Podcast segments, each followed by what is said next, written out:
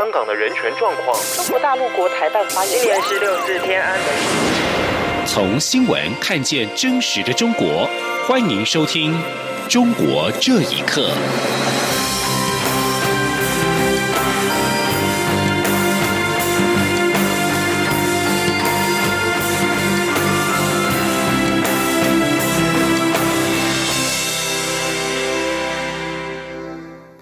听众朋友们，晚安，欢迎收听《中国这一刻》，我是李自立。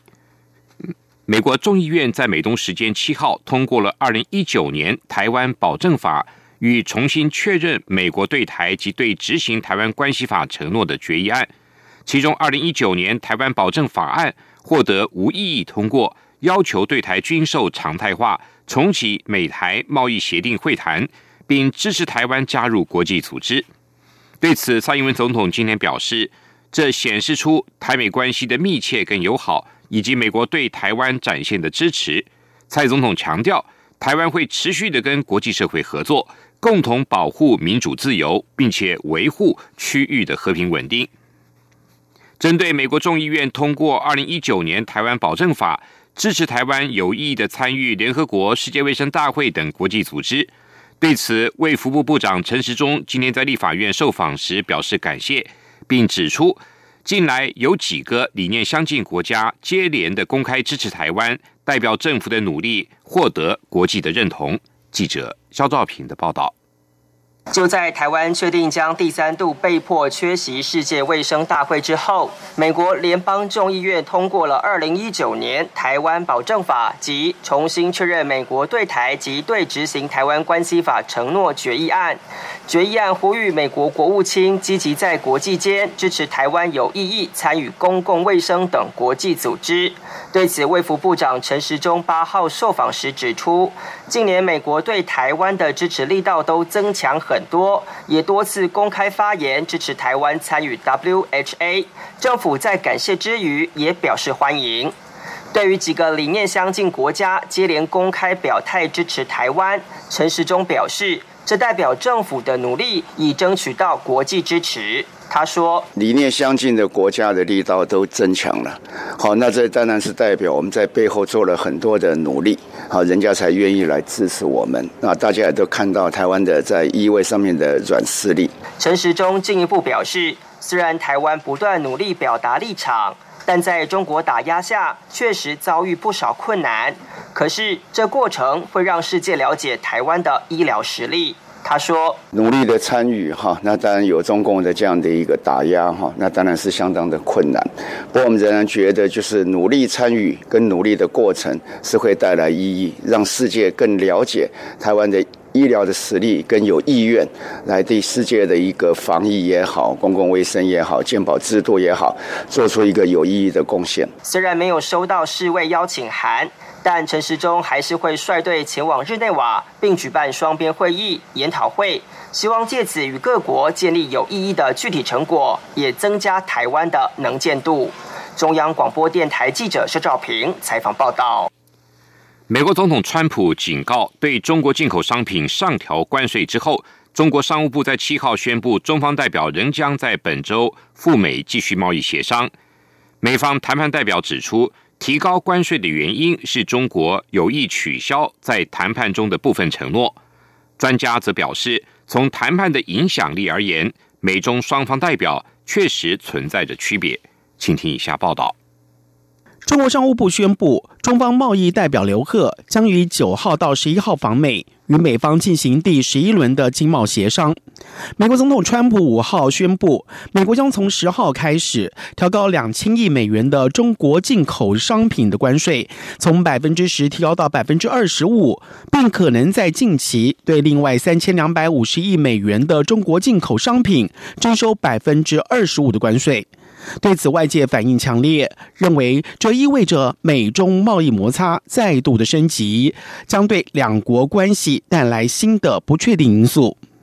美方谈判代表莱特海泽六号说明了美国提高关税决定的原因，是发现了中国有意取消已经做出的承诺，也就是中国部分的官员无法接受谈判小组已经达成的承诺。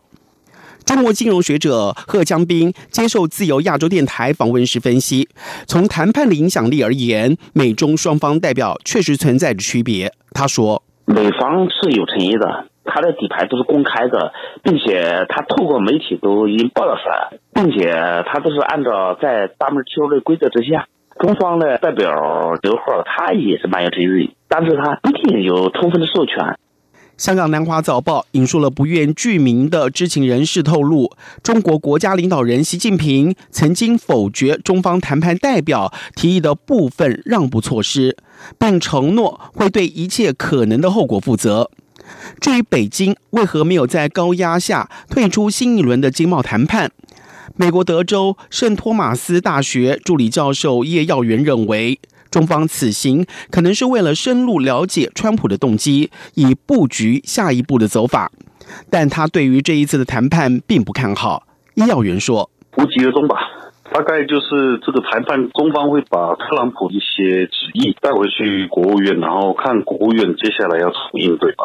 我觉得这还不算是真正一个谈判，这只是一个讯息交流的过程。”国际金融分析机构瑞银财富管理发表报告预测，如果美中双方再度的就贸易问题剑拔弩张，将威胁到全球的经济成长。一旦谈判破裂，美中股市可能会下跌百分之十到百分之二十。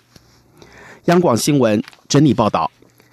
路透社七号报道，根据美国智库取得并分析的卫星影像，中国打造的第一艘大型的航空母舰工程正在顺利进行中。专家认为，这将挑动邻国的紧张。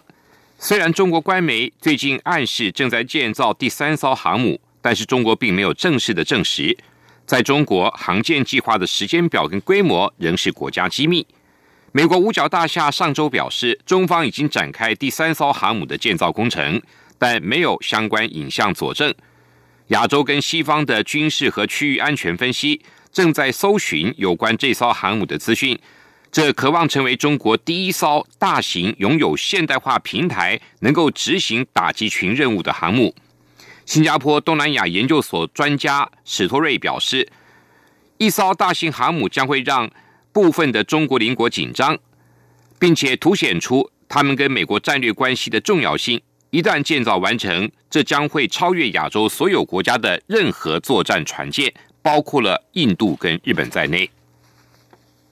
今年的穆斯林斋戒月在六号登场，海外的维吾尔组织披露，新疆的喀什跟和田等地的政府官员全面禁止穆斯林封斋，并且指称，如果有党员干部封斋，将以宣扬宗教极端主义的罪名惩处。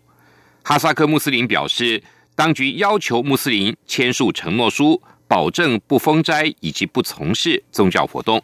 请听以下报道：世界各地的穆斯林从五月六号开始迎接一年一度的传统斋戒月，而新疆当局在此时更加强对当地穆斯林的监控。总部在德国的世界维吾尔代表大会发言人迪里夏提对自由亚洲电台表示：“中国政府采取强硬的措施，禁止穆斯林封斋。”他说。通过午餐的这种交流来甄别是否维吾尔在斋月当中呢进行分斋，同时呢，各机关单位的维吾尔干部们都必须在午餐期间能证明自己没有分灾，遵守这个中国的这个禁灾这个限制。在新疆，斋戒月再度成为一年中最敏感的时期。按照可兰经教义规定，穆斯林不得吃猪肉、喝酒。斋戒月期间，每天日出后到日落期间停止饮食。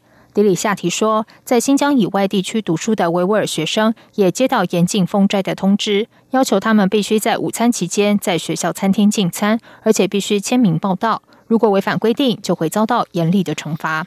世界维吾尔代表大会近期收到来自新疆许多地方有关禁止封斋的消息。他说：“从南部。”北部和东部的这些基层反馈的一些相关的消息，十户联防制的这种斋月期间启动这种斋月监控措施，有一户家分灾，九户连坐的受到这个严厉的惩罚。斋月如果分灾的话，都将被指控成是极从事极端的宗教活动。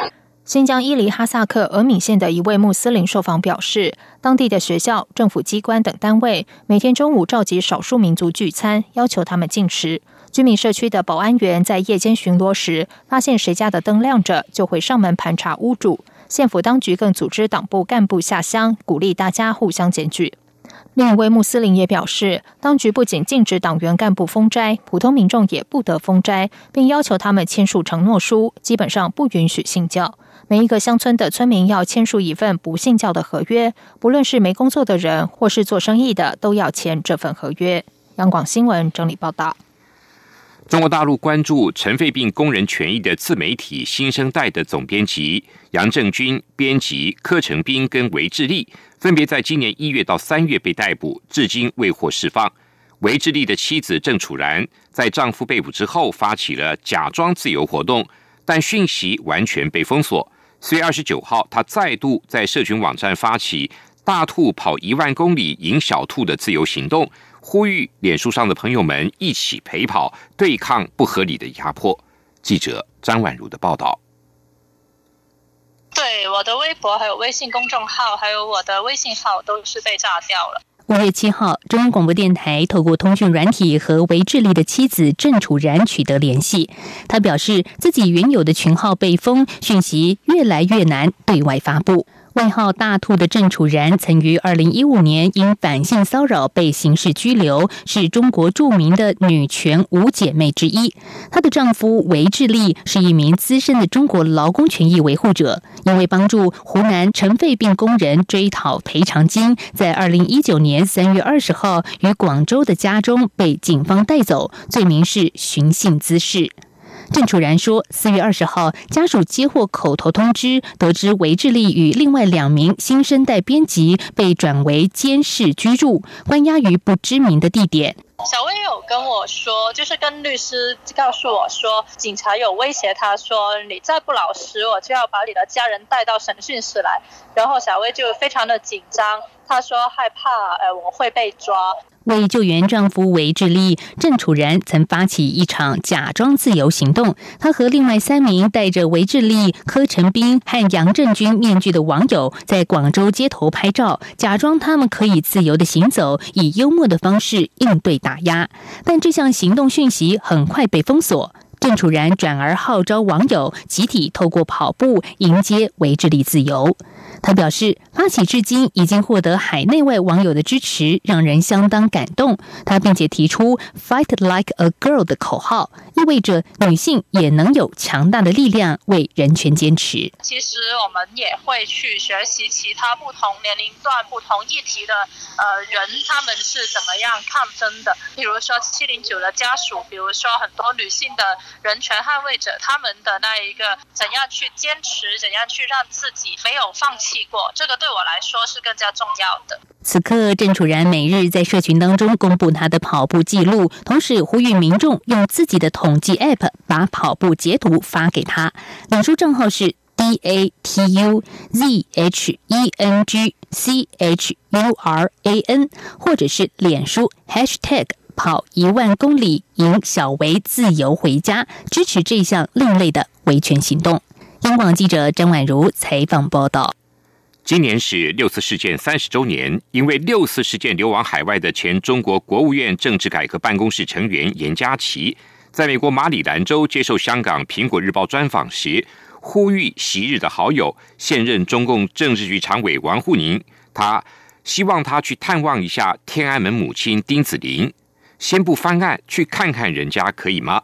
严家琪说，希望王沪宁听一听，让六四恢复真相，翻六四的案。六四不是暴乱，而是共产党对人民的犯罪行为。严家琪表示，希望王沪宁能够为中国香港六四恢复真相做出贡献。如果不做这件事，中国的问题乃至于王沪宁个人也都会出现新的问题。报道还指出，严家琪如今心中的悲痛更为深刻，并不是回不了中国，而是悲愤中国的正义不彰。而且源于对妻子高稿的内疚，源于毁了拯救他的人一生，也源于老友王沪宁埋没了良心。以上中国这一刻，谢谢您的收听。